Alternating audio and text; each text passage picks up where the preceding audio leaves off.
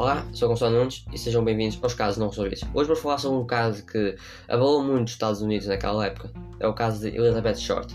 Em 1947, a aspirante e atriz Elizabeth Short foi encontrada mutilada e esquartezada em Los Angeles. É um dos mais horripilantes homicídios dos Estados Unidos.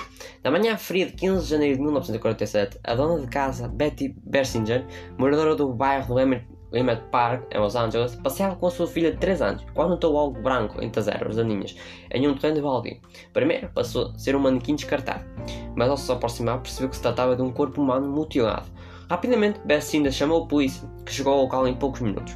Os polícias encontraram o corpo nu de uma mulher que havia sido cortada à meio. Ela estava deitada de costas, com os braços levantados acima dos ombros e cortes por todo o corpo. A boca havia sido cortada, estendendo o sorriso da orelha a orelha. O corpo encontrado de Percinta pertencia a Elizabeth Short, de 23 anos. A rapariga trabalhava numa garçonete e era aspirante e atriz.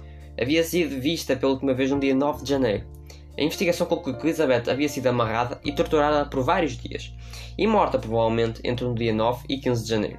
Depois, seu corpo foi lavado, foi levado e deixado no terreno de baldio. Os polícias defenderam essa hipótese porque não havia sangue no corpo ou no local. Devido à brutalidade do crime, a polícia local solicitou ajuda estadual e federal para resolver o caso. Diversas fotos foram tiradas e divulgadas pela mídia, que tratou a investigação com um tom de tabloide.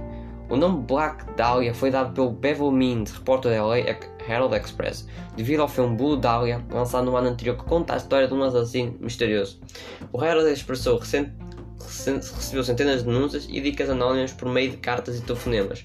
A grande cobertura do caso fez com que 59 pessoas confessassem o crime. Todas, no entanto, foram descartadas. As autoridades investigaram oficialmente mais de 20 suspeitos, mas nunca chegaram a uma conclusão.